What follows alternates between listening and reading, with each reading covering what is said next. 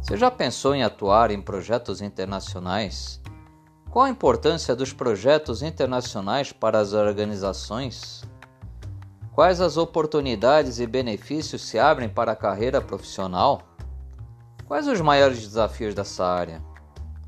Para conhecer um pouco mais sobre projetos internacionais e respostas para essas questões, ouça esse podcast. Olá, bom dia, Lucas. Tudo bom? Olá, Michel. Bom dia. Tudo bem? Bom dia, tudo bem. Bom, pessoal, estamos aqui reunidos hoje para um episódio do podcast Atuação em Projetos Internacionais. Eu tenho aqui a presença do meu amigo Lucas Gitter, que irá trocar ideias aqui conosco, irá nos passar algumas dicas importantes de como você deve atuar em projetos internacionais. Primeiramente, Lucas, eu quero agradecer a tua presença aqui, junto aos nossos alunos, dizer muito obrigado e vamos começar. É, você pode se apresentar, falar um pouco da tua trajetória profissional, do que, que você vem fazendo nos últimos anos na área de gerência de projetos? Sim, Michel, bom dia, bom dia a todos. É, obrigado aqui pelo, pelo convite, né? É, falando aqui de projetos internacionais, né? Fala um pouquinho aqui da minha trajetória, né? É, bom, é, desde jovem eu, sempre quis estar na área internacional, né? Já no, no colegial já tinha esse interesse. É, eu estudei me formei em administração de empresas nos Estados Unidos, é, comecei com estágios lá, depois passei por três empresas de TI, né? Nos Estados Unidos, é, sempre atendendo é, clientes do exterior, né? Inclusive, quando eu era estagiário na, na, área de TI, eu já estava de olho no, depart, no departamento internacional da empresa que eu estagiava. É, quando surgiu uma vaga, eu me candidatei na hora e deu certo, né? E na minha carreira cheguei até a fazer várias viagens internacionais a trabalho, né? É, eu estive no Japão, na Singapura, Hong Kong, Costa Rica, Argentina, Chile, Estados Unidos, né? É, depois voltando para o Brasil, né, hoje eu trabalho na, na IBM, né, estou na área de infraestrutura e segurança da informação, e eu também é, tenho trabalhado sempre com clientes no exterior, né, em quase todos os segmentos, né. E, bom, meu pai também trabalhava na área internacional, né, então isso pode até ter sido um pouco de influência, né. Uma influência, é, de eu ter querido é, eu acabar indo na área internacional também de projetos. Né? Ah, legal. Então, mas você já está então há bastante tempo nessa área aí, já o quê? Uns 15, 20 anos já? Estou há 20 anos já, praticamente 20 anos já. Bom, então eu chamei a pessoa certa. Eu tive a oportunidade de trabalhar com você em alguns projetos lá na IBM, né? É, eu também, na, na oportunidade, estava em alguns outros projetos também internacionais. Então, acho que foi, foi muito boa. Então, foi muito bom esse convite a você, né? Então, realmente é uma pessoa que eu conheço e tem bastante vivência nessa área. E a ideia aqui é a gente trocar uma ideia. Aliás, a nossa ideia aqui é de a gente conversar um pouco e trazer uhum. algumas dicas aí, né, para os nossos alunos.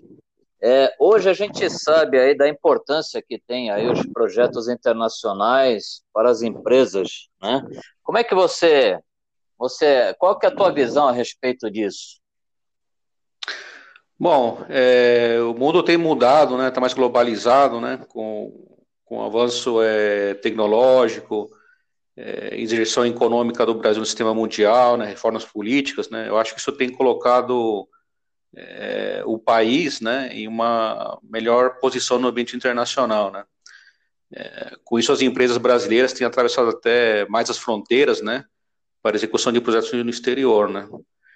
É, claro que isso tem também tem riscos, né? É, incertezas, né?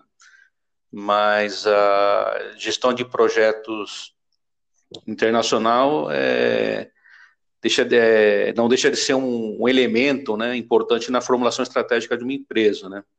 É, eu vou dar um exemplo, né? Você tem a, o chinelo Havaianas, né? Que até um, alguns anos atrás era um produto barato comprado em supermercado aqui no Brasil, né? Depois a Alpargatas é, reposicionou a, a, marca, né? E esse mesmo produto ele é vendido hoje na Europa como item de luxo, né?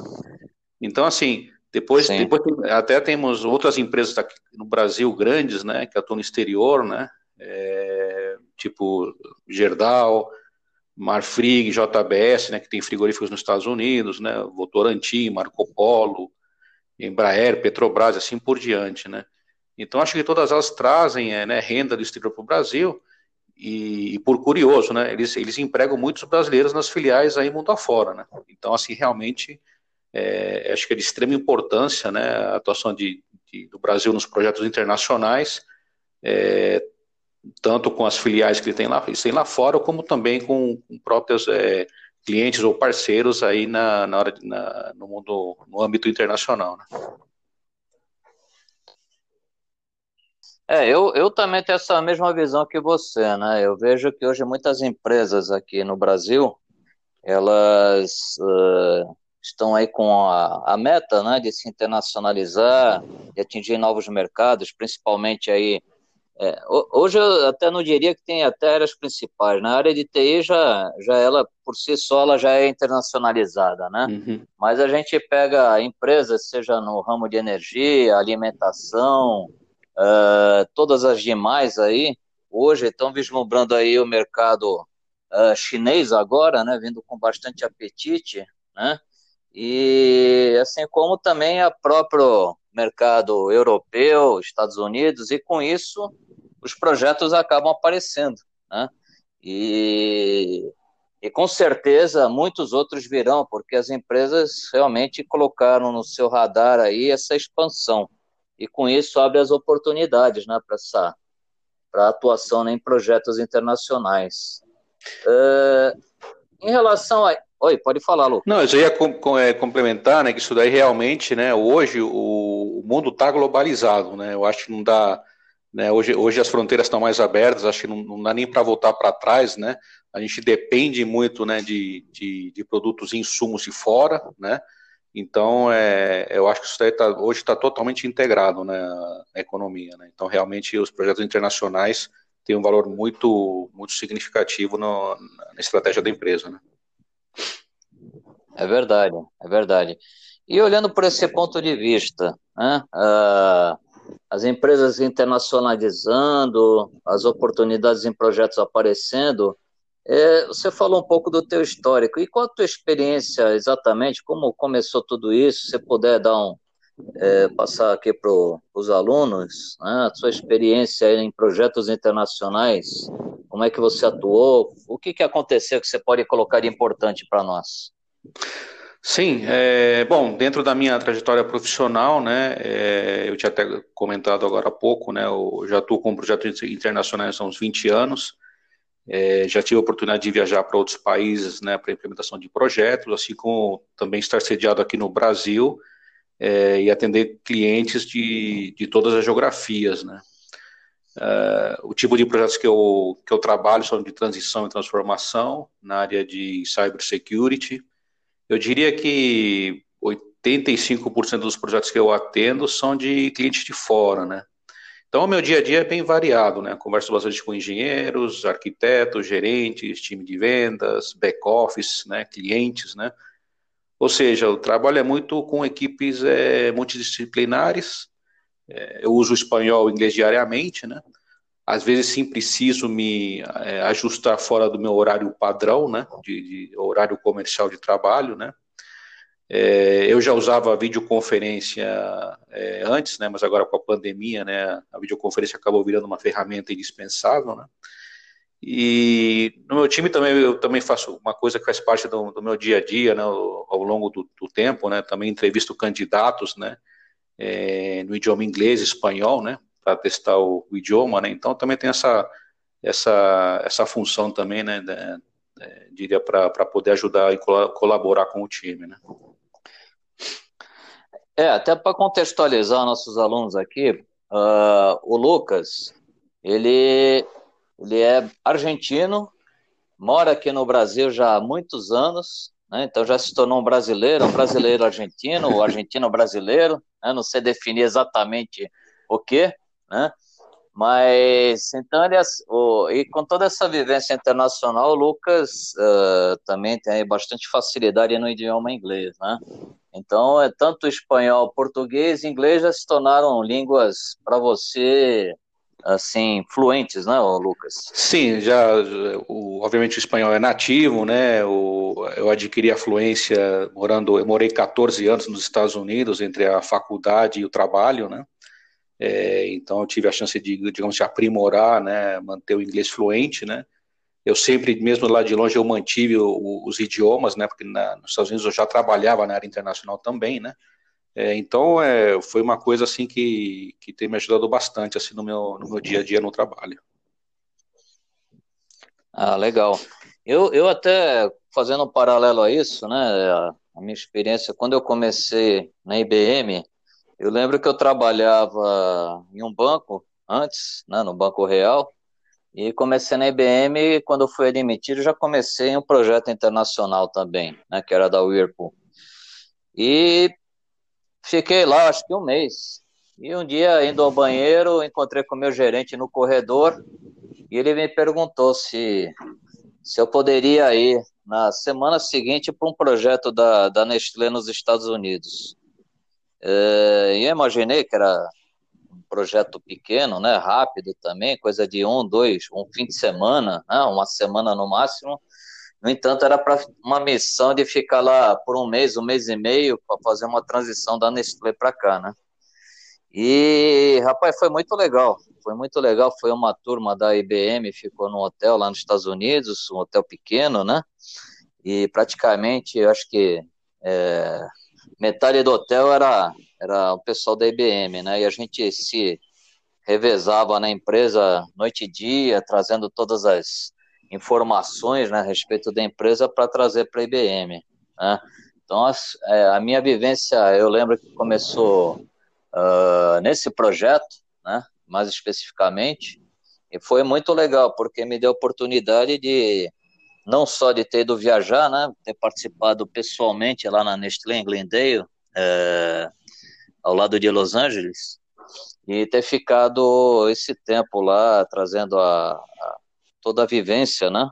Na bagagem aí profissional. Creio eu que foi contigo, foi assim também, até porque você começou, se eu não me engano, no HP também nos Estados Unidos, né? Eu comecei, na realidade, numa empresa, numa revenda, né? Que é era um canal, né? Distribuidor de multiplataforma, né? É, chamado Inacom, né?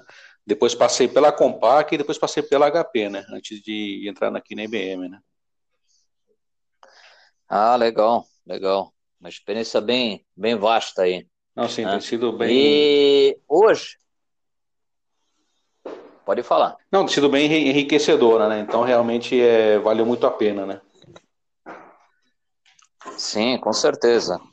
E aí, a gente está falando de projetos internacionais, essa vivência, né? É, a gente, quando a gente fala de tudo isso, a gente sabe que tem muitos desafios aí pelo, né? pela estrada, né? Uhum. O que, que você poderia estar, tá, para a gente estar tá contextualizando aqui nossos alunos, quais são os maiores desafios que você enxerga hoje para quem quer começar a trabalhar com projetos internacionais? É, boa pergunta, né? Obviamente tem, tem seus desafios, né? Não é, não é uma coisa assim tão simples, né?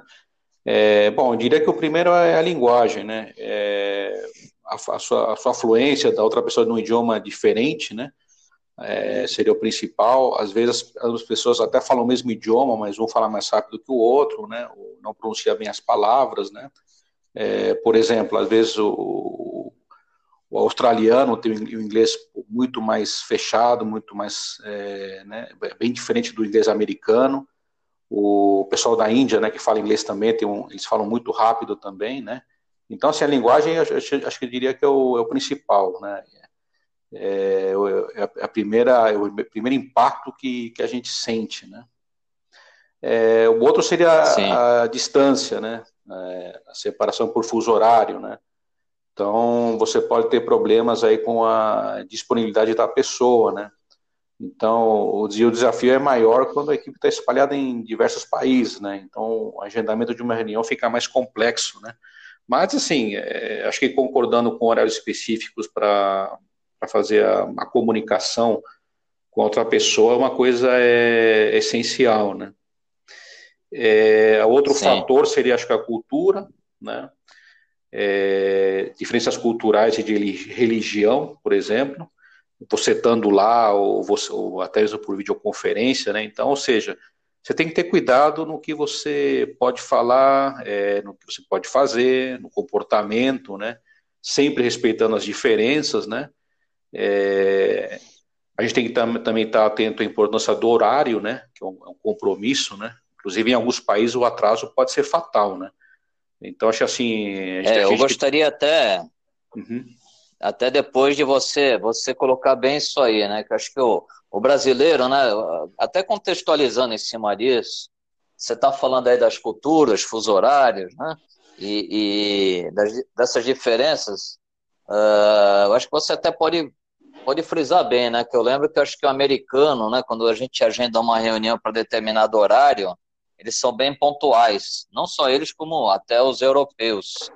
E isso gera um desconforto que o brasileiro, a gente sabe, né? Tem aquele, aquele como é que eu vou dizer, aquela mania, aquele jeitinho de sempre esperar os cinco minutinhos para poder entrar, né?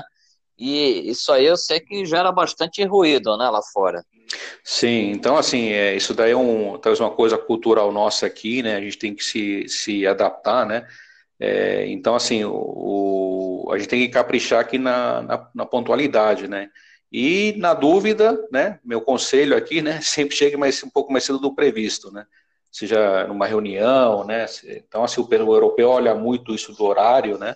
É, inclusive eu, só para você ver como eles são é, é, bem é, respeitosos enquanto horário, por exemplo, se você pegar um, um, trem na Europa, né, trem, um metrô, né, se o, o trem é, diz que vai parar às 15 horas, né, se você chegar às 15 uma, significa que você perdeu, você perdeu o trem, né?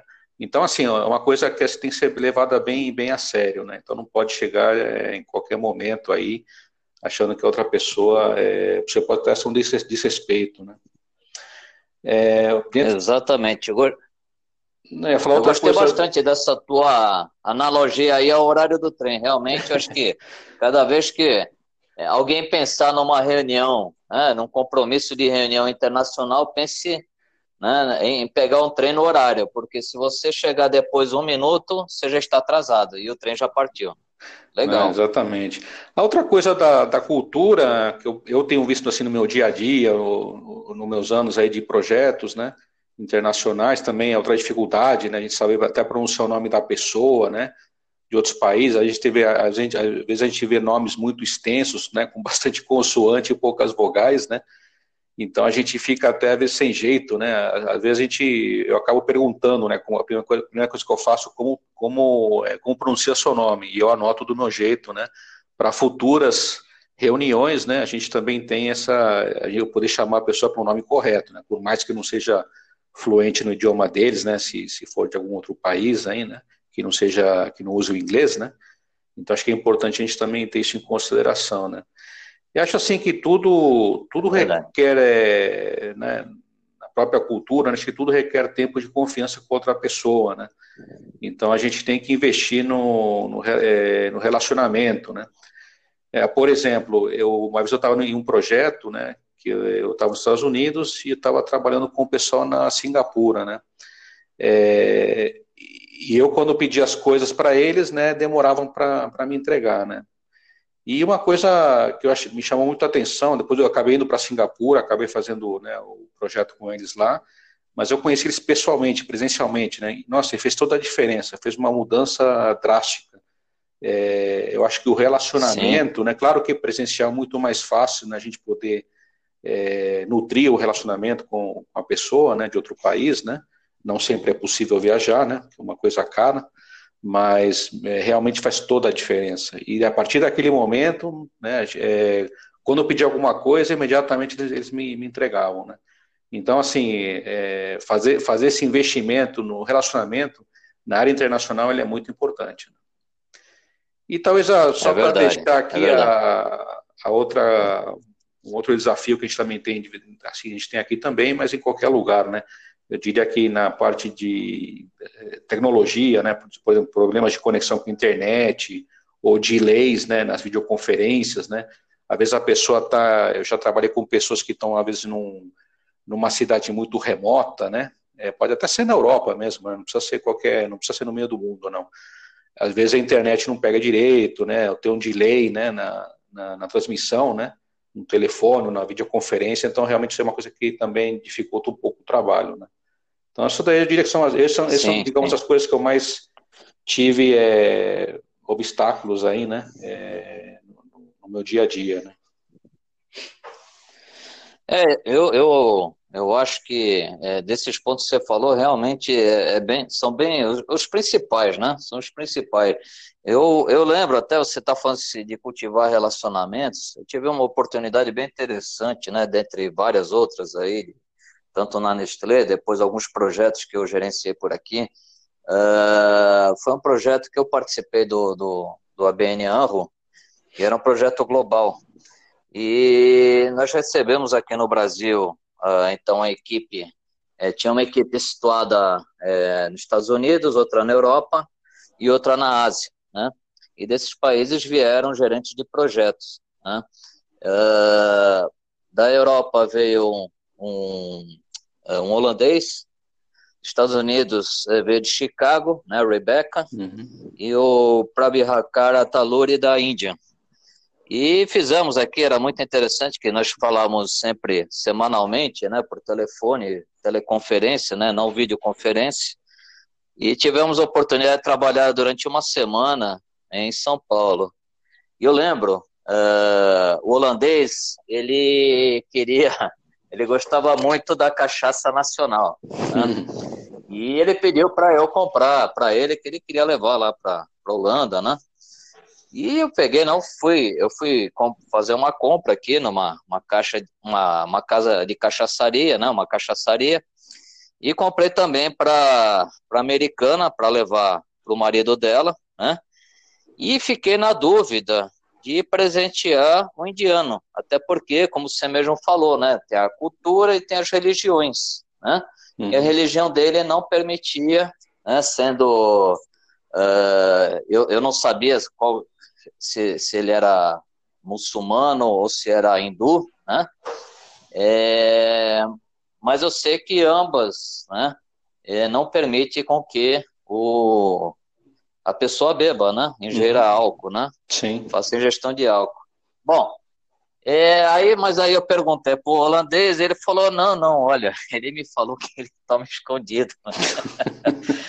Bom, eu sei que no fim eu presenteei ele, né, para não dar uma gafe, né, perguntei antes e ele gostou, né, agradeceu, até falei para ele, expliquei que, olha, eu sei que, né, de repente não quero cometer essa, né, é, é, sem delicadeza com você, né, ele falou, não, não, eu, eu tomo, tal, no meu caso específico, né, embora a minha família, eu não, eu já estou vivendo, é, que ele representava a Ásia, mas estava vivendo na, nos Estados Unidos, né, então, os, os meus costumes já mudaram um pouco, né?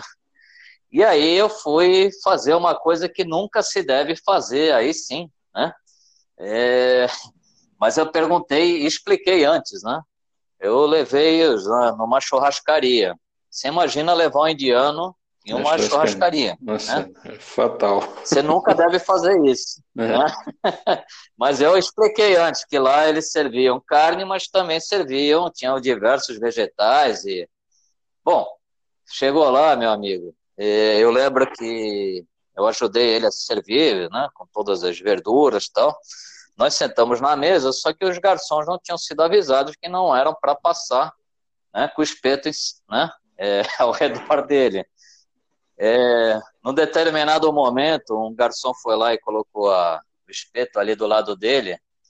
Rapaz, ele olhou aquela carne sangrando na frente dele, parecia que ele estava vendo um bicho de outro planeta. Né?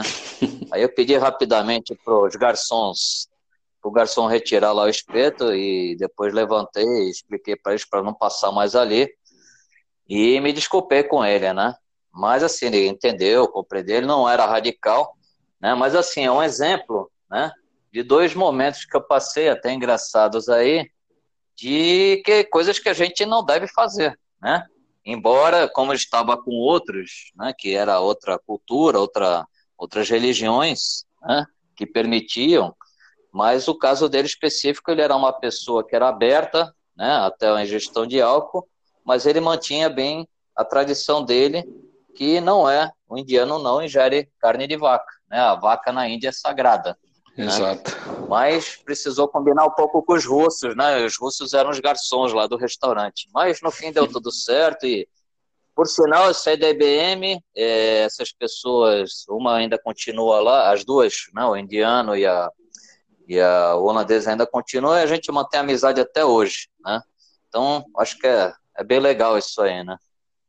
Não, é, acho que é importante a gente sempre é, conhecer um pouquinho das outras culturas, né, para até para evitar esses, é, colocar até a pessoa em, em um constrangimento, né? Então, acho que é, é importante isso, né?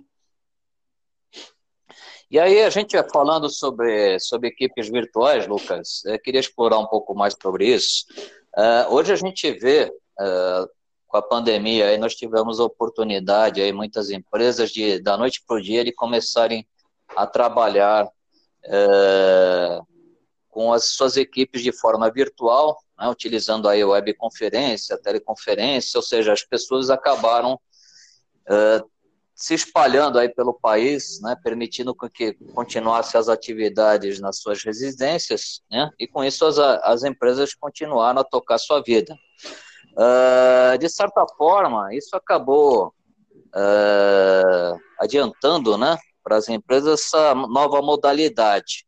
Isso, para quem trabalha em gerência de projetos internacionais, é de suma importância, né, porque Normalmente as tuas equipes uh, vão estar espalhadas aí ao redor no mundo e isso possibilita né, com que você tenha uh, essa vivência, né? mas uh, em contrapartida nós temos essa, esses problemas, né, como você mais falou do fuso horário. E aí é uma coisa que até eu vou até colocar exemplificar, se você pudesse colocar também algum, alguma experiência que você teve.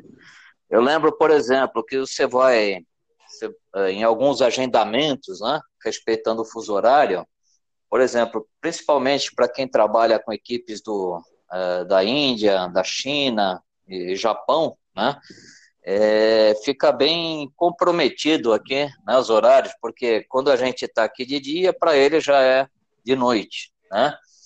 E normalmente o brasileiro muitas vezes ele quer é, trabalhar naquele horário específico, né? E eu, eu, entendo que ele tem que estar aberto, né? Quando você vai trabalhar em projetos internacionais, aberto essas experiências, é, porque muitas vezes você vai agendar uma reunião e você vai impactar, se for seis horas da tarde, para você seis horas da manhã, lá pro né? normalmente, sei lá, seis, cinco horas da, da manhã para o outro lado. Isso acaba impactando sempre né, uma das duas partes. Né? É, e normalmente procura-se aí um meio termo né, para que é, não haja impacto né, só para um lado. Né? É, e aí, sei lá, você às vezes faz intercala uma reunião que é um horário melhor para você naquela semana, um horário melhor para o outro na outra. Você já vivenciou, vivencia isso, Lucas? Como é que está sendo essa experiência? Bom, são duas coisas, né? A primeira você comentou sobre equipes virtuais, né? Isso, isso nos leva ao, ao home office, né? Eu acho que isso daí é uma coisa que já vinha sendo é, desenvolvida, né? Porém, a pandemia acabou acelerando isso, né? É, muitas empresas já estavam preparadas para isso, já vinham fazendo isso, né? Na IBM já, a gente já tem essa cultura de, de trabalhar de casa, né? A nível global, né? As empresas que não estavam prontas, né, tiveram que realmente acelerar da noite para o dia, né? Então tiveram que sair é, providenciando notebooks para o funcionário, criar VPN, né, de um dia para o outro, né? Então realmente isso daí foi uma coisa que é uma tendência que acabou sendo acelerada, né? Referente é, a, né, a gente fazer videoconferência né, com as pessoas de outros países, né, devido ao fuso horário ser diferente, eu acho que a gente aqui tem que ser flexível, né? Ou seja, eu já tive que fazer videoconferência às 10 da noite, já tive que fazer isso às 5 da manhã, 6 da manhã, né? É, já aconteceu, né? É, e aí acho que um, uma coisa que eu sempre faço, né, que acho que ajuda, a gente intercala aí uma semana eu trabalho em um horário é, deslocado, né, e na outra semana outra pessoa, né, para não ficar muito puxado, né, para não ter a, a, videoconferência sempre, né, sempre eu ou sempre a outra pessoa é, fora do nosso horário comercial de trabalho. Mas eu acho assim, é, você, é, a gente que está tá em projetos, né, quem vai estar em projetos, né, principalmente internacionais, é, tem que ter essa flexibilidade, né? Porque a gente realmente é, acaba sendo até é, nômades né, no, no, no, trabalho, né? E às vezes estamos no, no cliente, às vezes está em numa empresa, às vezes a gente está em casa, às vezes a gente está no, aeroporto, né? É, então a gente tem que ter essa, essa flexibilidade com o horário, né? Com os lugares e, e sempre tentar achar um meio termo aí com, com outra pessoa para não ficar é, puxado nem para um nem para outro, né? É verdade. E, e para fechar esse tema aqui de desafios, a gente falou, né, cobriu praticamente todos eles, mas eu só queria enfatizar que eu acho que eu creio, quando a gente fala de projetos internacionais, que o maior desafio também inicial é o idioma, né? É, você não teve tanto problema assim, até, por exemplo, questão espanhol, que é uma língua nativa para você, o português você já fala fluente, né? E o inglês você teve a oportunidade de estudar fazer uma universidade lá fora e trabalhar lá fora, então você conseguiu desenvolver bem. Também eu tenho inglês. Mas você citou aqui, por exemplo, que hoje você faz entrevistas aí de, de novos membros da equipe. É, no teu entender hoje, uh, quais são os maiores desafios que você tá, tem uh, se deparado junto aos candidatos nessas entrevistas? Muitas vezes o, uh, o candidato ele coloca lá no currículo fluente o inglês, mas na hora H acontece de você fazer uma pergunta e ele responder totalmente diferente. Que, que, que, acontece né, exatamente nessas entrevistas? O que você está vislumbrando hoje para dar uma dica aqui para os alunos, para que eles possam desenvolver isso e caminhar bem, né, evitando aí esse maior desafio que é o idioma? O que, que você pode dar de dica aqui? Olha, interessante, porque quando eu faço as entrevistas em inglês, eu não faço perguntas de projetos, né? É, para começar. Ou seja, eu não estou procurando entender se a pessoa tem experiência em gestão de projetos internacionais, né? Antes disso, eu preciso entender se a pessoa fala o idioma ou não. Então, assim, é, acho que no mínimo a pessoa tem que ter um nível intermediário de, sei lá, de inglês, né? Que é o, é o idioma é, universal, né? Do, dos negócios, né? Então, assim, eu, eu procuro sempre, é, faço várias perguntas em inglês, mas eu, eu, o que eu estou olhando, é, eu estou olhando a, a, fluência da pessoa, o voca, a extensão do vocabulário né, que a pessoa tem, como que ela responde essa, essa, as perguntas, né? Se demora para pensar, se tem a resposta, sabe, já, já vem naturalmente, né? Então, isso daí a gente, eu uso isso, eu meço muito isso para entender se a pessoa realmente tem é, digamos, essa experiência na, na linguística, né, no idioma, para poder encarar um projeto é, internacional, né. Passando essa fase, aí sim a gente parte para uma segunda etapa, né, onde eu posso fazer perguntas de, estritamente relacionadas à gestão de projetos, né, é, mas, é, mas o inglês realmente é, é, acho que é a primeira é o primeiro obstáculo, né. E eu vou dizer, viu, Michel, que não é, não é muito fácil encontrar pessoas que, que dominem o idioma, né? É, tem sido uma coisa bastante desafiante, assim, em geral. Entendi. E mesmo assim, uh, muitas vezes esses que têm uma, digamos, não afluência, mas umas pequenas, uh, uh, pequenas incorreções aí na, na fala, né?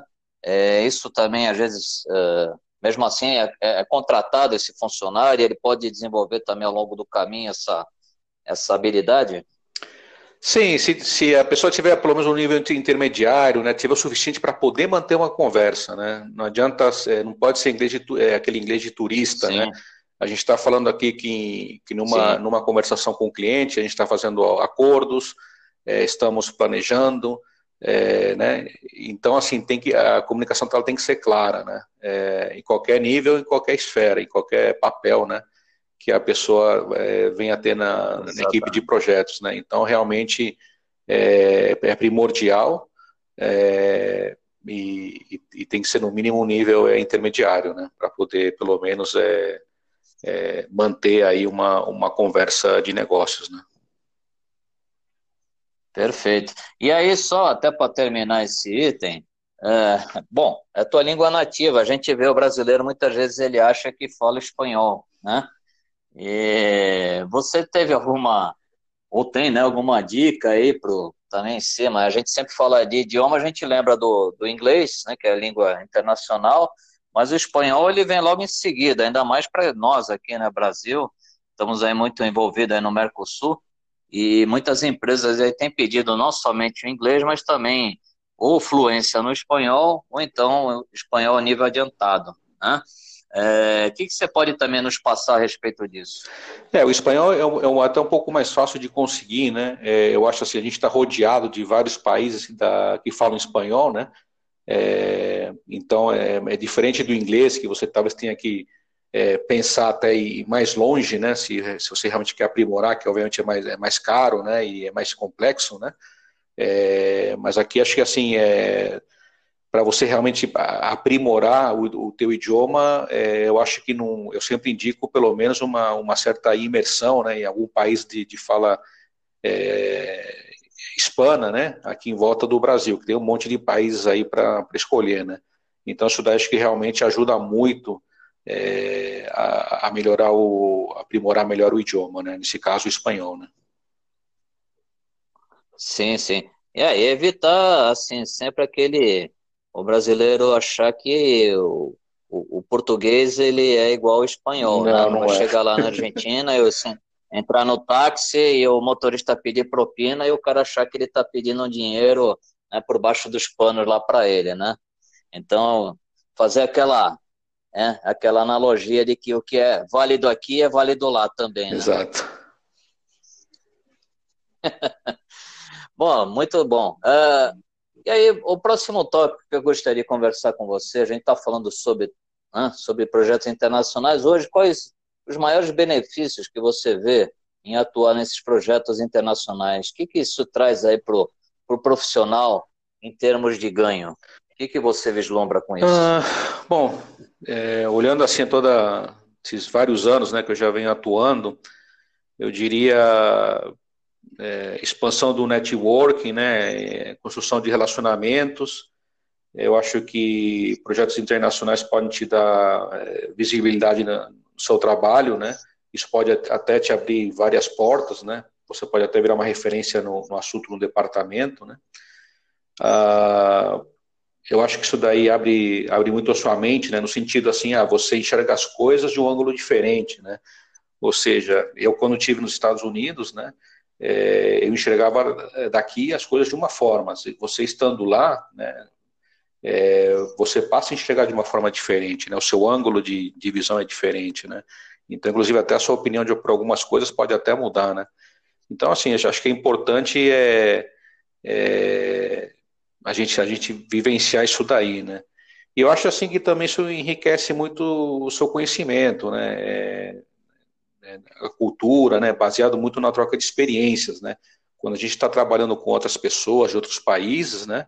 A gente acaba até aprendendo muito com eles, né? Da cultura deles, né? Como o que, eles almoçam, tipo de música, é, é, sabe? Esse tipo de, é, até um aspecto cultural, né? Então acho assim que é, que é importante, né? A gente aprender dos, das outras pessoas, principalmente até de países desenvolvidos, né? A gente acaba realmente adquirindo bastante experiência. Então isso daí eu sempre eu sempre levo comigo, né? É, todos esses, esses, aprendizados que eu tenho eu vim adquirindo não só em conversas de videoconferência, mas é, em visitas, né? Aos diversos países, né? Para é, para fazer gestão de projetos internacionais. Né? Então acho acho isso é muito importante. É, eu, eu acho realmente isso aí é, é importantíssimo, né? Essa troca, essa vivência que você falou, né? Esse aprendizado, isso é uma coisa que te enriquece não somente como profissional, mas como ser humano, né? Isso é, eu acho espetacular, né? E eu acho que também, né? Eu entendo que os benefícios hoje é aquilo que a gente, a nossa conversa de hoje, né? É, nós começamos a falar sobre as empresas, né, elas estarem se preparando, né, para alçar novos mercados, né, e com isso a gente vê que é, as pessoas que estão ali hoje, né, os profissionais que estão preparados para isso, elas podem se beneficiar bastante disso, né? E com isso também melhorar bastante o seu currículo, né? Hoje a gente vê o próprio LinkedIn, uh, muitas pessoas aí têm o seu, o seu currículo, né, o seu histórico profissional cadastrado na plataforma em português, mas muitas empresas é, até de fora, né, ela vem tem, tem utilizado o LinkedIn para contratação de profissionais aqui do Brasil. E aí é legal, né, você ter lá o teu, teu currículo também, né, cadastrado em inglês, a tua experiência nisso, e com certeza vão abrir muitas portas, né, para que você possa atuar não só na empresa que você está hoje trabalhando, se ela tiver te der essa oportunidade, se ela já estiver também atuando no mercado internacional, assim como para outras empresas, outros até é, recrutadores internacionais, né, de te localizar também pelo, pelo LinkedIn. Não é isso? Exatamente. Inclusive, eu, eu sempre aconselho, assim, que para quem quer estar na área internacional, é, eu acho que é essencial você ter o currículo em inglês, porque quem vai estar escolhendo, vai estar olhando o seu currículo, não é necessariamente alguém aqui do Brasil, né? Pode ser alguém, um, alguém de, do time de recrutamento de uma empresa de fora, né? É, então, assim, acho que é importante a gente poder refletir o LinkedIn no, em inglês também. É, com certeza, é bem válido isso. É, maravilha.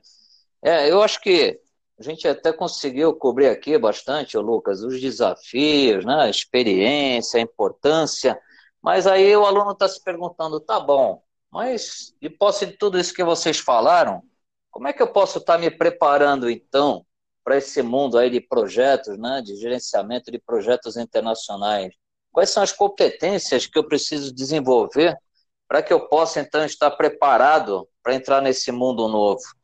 O que, que, você poderia nos falar aqui também? É, boa pergunta, Michel, porque obviamente trabalhar a nível internacional, na esfera internacional é, é bem diferente, né, do, do, que a gente faz aqui dentro do, somente dentro do país. Olha, é, acho que a primeira coisa é você tem que querer se adaptar, né, ou seja, se você vai morar fora, vai viajar para o exterior, vai conhecer novas pessoas e culturas, você tem que se adaptar. É, a outra coisa é a comunicação, né, que a gente até falou sobre isso um pouco mais cedo, né, e não estou me referindo somente ao idioma, né, mas também como que você se comunica, é, como você diz as coisas, você tem, você tem que saber ouvir também, é, a comunicação escrita, né, então você tem que saber escrever, por exemplo, um, sei lá, uma ata de reunião, um cronograma em outro idioma também, né, é, uma outra dica, eu acho assim, ó, a dica até principal, eu diria, ó, não fique parado, tá? Sempre aprenda novas habilidades, novas ferramentas, é, novas tecnologias, né? Seja curioso, hein? É, eu acho que tempo de carreira e conhecimento, né, ajudam, mas o segredo, a gente está sempre, sempre, sempre atualizado, né? A outra coisa é a flexibilidade, né? É, e com tudo, né? Com o horário, com as pessoas, com as tarefas, responsabilidades, a gente tem que ser flexível. E também é ser colaborativo, né? Eu acho que a colaboração, comunicação são ingredientes que, é, que ajudam mesmo o time de projetos, né, alcançar assim é, os, os resultados, né? E aí sendo talvez um pouco mais específico, né? Ah, como é, como é que a gente faz isso? Como, que, como é que eu me preparo, né? Como é que eu, como é que eu chego lá, né? O que, que eu preciso fazer, né? É, bom, é, o idioma, que eu falei, é o essencial, né? É, eu acho que pelo menos o nível intermediário a pessoa tem que ter. É, o, o, inglês é o principal, é o mundo do, né, o, no mundo dos negócios. O espanhol vem logo atrás, né? Que nem você falou, devido a, a projetos na América Latina, principalmente o, o países do Mercosul, né? E a China não fica muito atrás, né? Até alguns, alguns podem achar meio estranho, né? Mas a China tem várias empresas, né? Que estão se instalando aqui no Brasil, né? Então isso daí também é, tem, é, é importante, né? Eu acho que outro conselho, talvez, seria é, converse com as pessoas que já atuaram na área, na área internacional, né? Às vezes dentro do, do trabalho tem, tem, alguma pessoa, é, às vezes você pode fazer algum tipo de imersão em algum departamento, né, que, que está na área internacional, né, na, na empresa que você trabalha, né? É, outra, outra dica, né? Faça cursos de, de curta e média duração na área internacional. E não estou me referindo a pós-graduação nem, nem MBA, tá? Porque são, são, é, são, digamos, estudos caros, né, e, e, demorados, né? Então, assim, Primeiro, faça curso de curta e média duração. Se você gostou, se é o que você está procurando, você se sentiu à vontade, realmente ah, é isso que eu quero fazer, aí você pode pensar talvez em investir num, numa graduação, um MBA, né, uma pós-graduação ou MBA, né, é, para isso, né. Certificações é, são importantes também, mas um detalhe, tá? É, eu acho assim que a certificação ela é boa desde que exista experiência prática antes. Não adianta sair correndo e fazer, fazer um monte de certificação, porque não vai, não vai resolver, tá? Você tem que ter experiência prática. Ou seja, em gestão de projetos, não adianta nada você ter uma certificação de, de PMP, mas não saber montar um cronograma. Não adianta nada você ter uma certificação de PMP é e não saber conduzir uma reunião, né, ou fazer uma ata de reunião. Então é importante que você tenha a experiência prática, né. É, se possível, né, fazer algum tipo é de, de, intercâmbio, né, imersão cultural de idioma, né, é, às vezes dá para fazer isso também, né. E outra coisa, é, pesquisar sempre na internet. Você, você, principalmente se você vai viajar para algum, algum outro país, você vai fazer uma videoconferência com alguém de alguma pessoa. Olha, nunca me esqueço. Eu tinha comentado né, no, no, início né, que eu tive no Japão. Isso já faz, faz, fazem vários anos. Eu nunca tinha estado no Japão, né? Não sabia muito, né? O que, que eu fiz? Eu tinha um colega da faculdade que ele era, sei lá, viciado no Japão, já tinha ido umas 10 vezes ele também ele, ele tinha estudado é, relações internacionais, com foco no Japão, então o cara sabia tudo, sabia falar japonês, fazia tudo. Você acredita, antes de eu viajar para o Japão, uns dias antes, eu fui na casa dele, né, só para ele me explicar como é que as coisas funcionam no Japão. Como é que você entrega cartão, de, como é que você entrega cartão de visitas, como é que você entrega o, o, o cartão de o cartão de, de crédito aí na, é, no hotel, né? Ou seja, é, quando você, você recebe o cartão de visita da outra pessoa, você não pode guardar no bolso né, da, da, camisa, né, nem no, dentro do, do teu caderno, tem que ficar em cima da mesa, senão é desrespeito né, para o japonês. Né? Exato. Então, assim, é, é, é importante a gente é, procurar informação com outras pessoas, né? E assim, e depois também é, ler jornais e revistas, né, que, com reportagem de conteúdo internacional.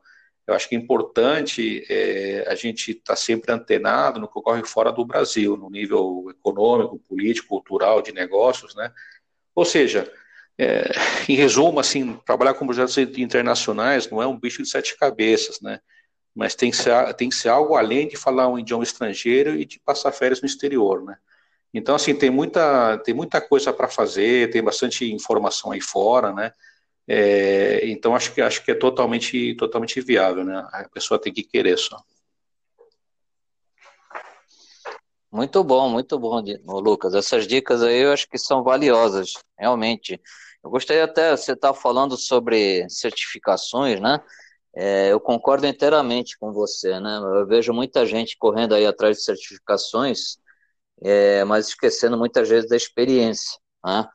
E eu me recordo, uh, o ano passado, em janeiro, estive em Portugal, e na oportunidade eu me encontrei com um ex-colega da IBM lá. Fomos tomar um café, tudo. E, bom, eu tenho a dupla cidadania, né, portuguesa e brasileira, e ele me falou: olha, para você que já tem a dupla cidadania aqui, é muito fácil você, com a sua experiência da IBM, né, uh, conseguir um emprego aqui, né, porque você vai estar legal, né, e as grandes empresas elas procuram muito essa experiência, né, principalmente de quem trabalhou numa grande empresa como IBM, Microsoft, todas essas grandes players aí do, do mercado de TI. É claro que você vai competir com cidadãos europeus, né, italianos e outros mais, mas é, essa tua experiência diz muito, mesmo que mesmo que você não tenha certificação PMP, né? Então, nesses casos, a certificação, ela é importante sim lá fora, porque você está, digamos assim, comprovando né, que você segue é, padrões né, da, do PMI, seja aqui no Brasil, Estados Unidos, são todos iguais. Né? Então, tem essa importância. Mas, a experiência fala mais alto. E nesse caso, ele sabendo que é uma empresa que já atua né, de forma séria com gerência de projetos, então é dispensado certificação. Né? Então, realmente, isso aí é, é, foi bem lembrado aí por você. Né? E eu acho que outra coisa que você falou, mas é, eu acho que é importante, né? É, eu gostaria também de, de complementar. É, vocês que ainda não tenham passaporte, tenham ele pronto, né? Porque muitas vezes você pode estar, que nem eu, né? Você indo num banheiro, numa empresa que você está trabalhando com projeto, e ser escalado para trabalhar em um projeto lá fora, né? Estados Unidos, e você, para ir, tem que estar com o teu passaporte pronto. Você até consegue aí, muitas vezes, o passaporte aí, né? De um modo urgente, mas com certeza vai te causar alguns problemas, né? Então, quem não tem, já deixa ele pronto, né? Deixa guardadinho. Eu acho que é muito importante. E isso que você também falou, acho que eu, eu gostaria também, eu vejo muitas coisas, ô Luca, é, muitas, uh, muitos currículos, muitas vezes a pessoa ela coloca lá experiência internacional, uma viagem que ela fez, mas a turismo, né? Eu até entendo que o, como você falou, né, é muito importante a gente entender a cultura de outro país, mas eu acho que mais do que nunca, acho que o profissional, o turismo, ele é muito diferente de quando você está vivenciando profissionalmente aquela situação.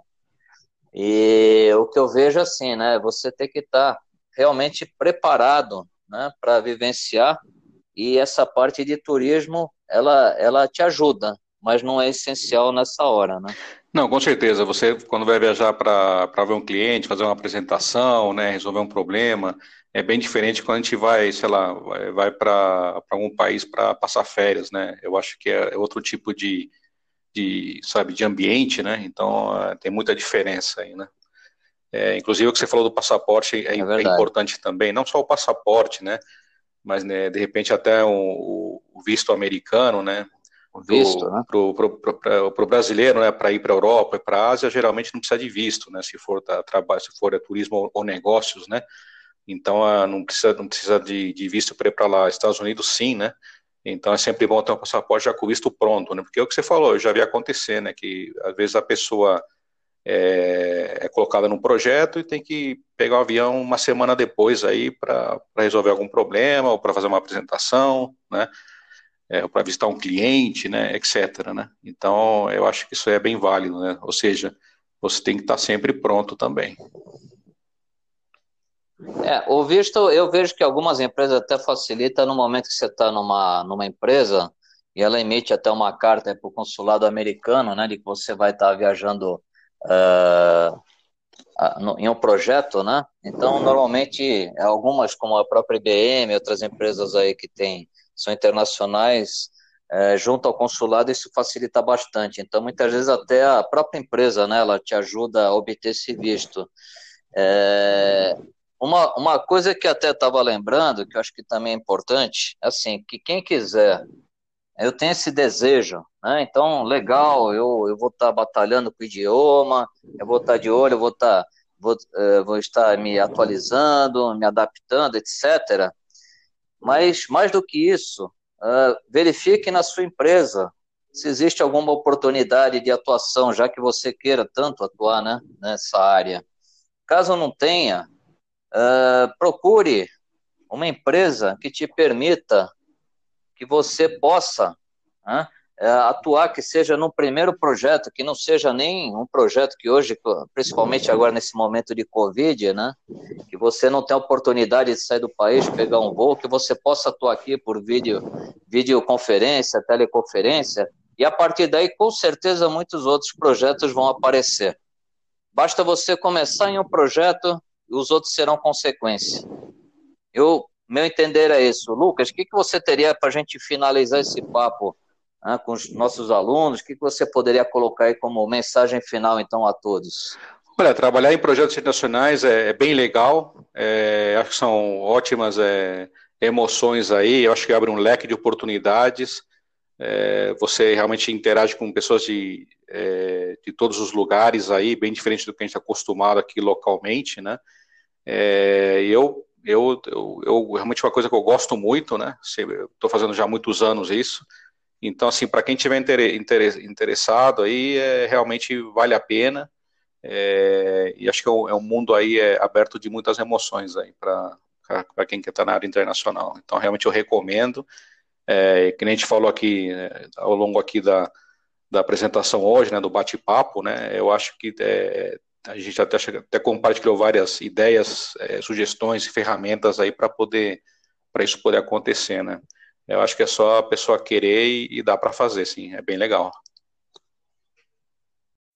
Chegamos ao final do nosso podcast de hoje. Lucas, quero agradecer por ter aceito o meu convite em participar deste bate-papo de hoje e tenho certeza de que suas dicas foram valiosíssimas aos nossos alunos. A partir delas, com certeza, eles terão maior segurança para atuar em projetos internacionais, bem como se preparar para este novo mundo muito uh, desafiador a todos eles. Muito obrigado e um excelente final de semana a você. Obrigado. Até logo. Tchau, tchau. Tchau, tchau.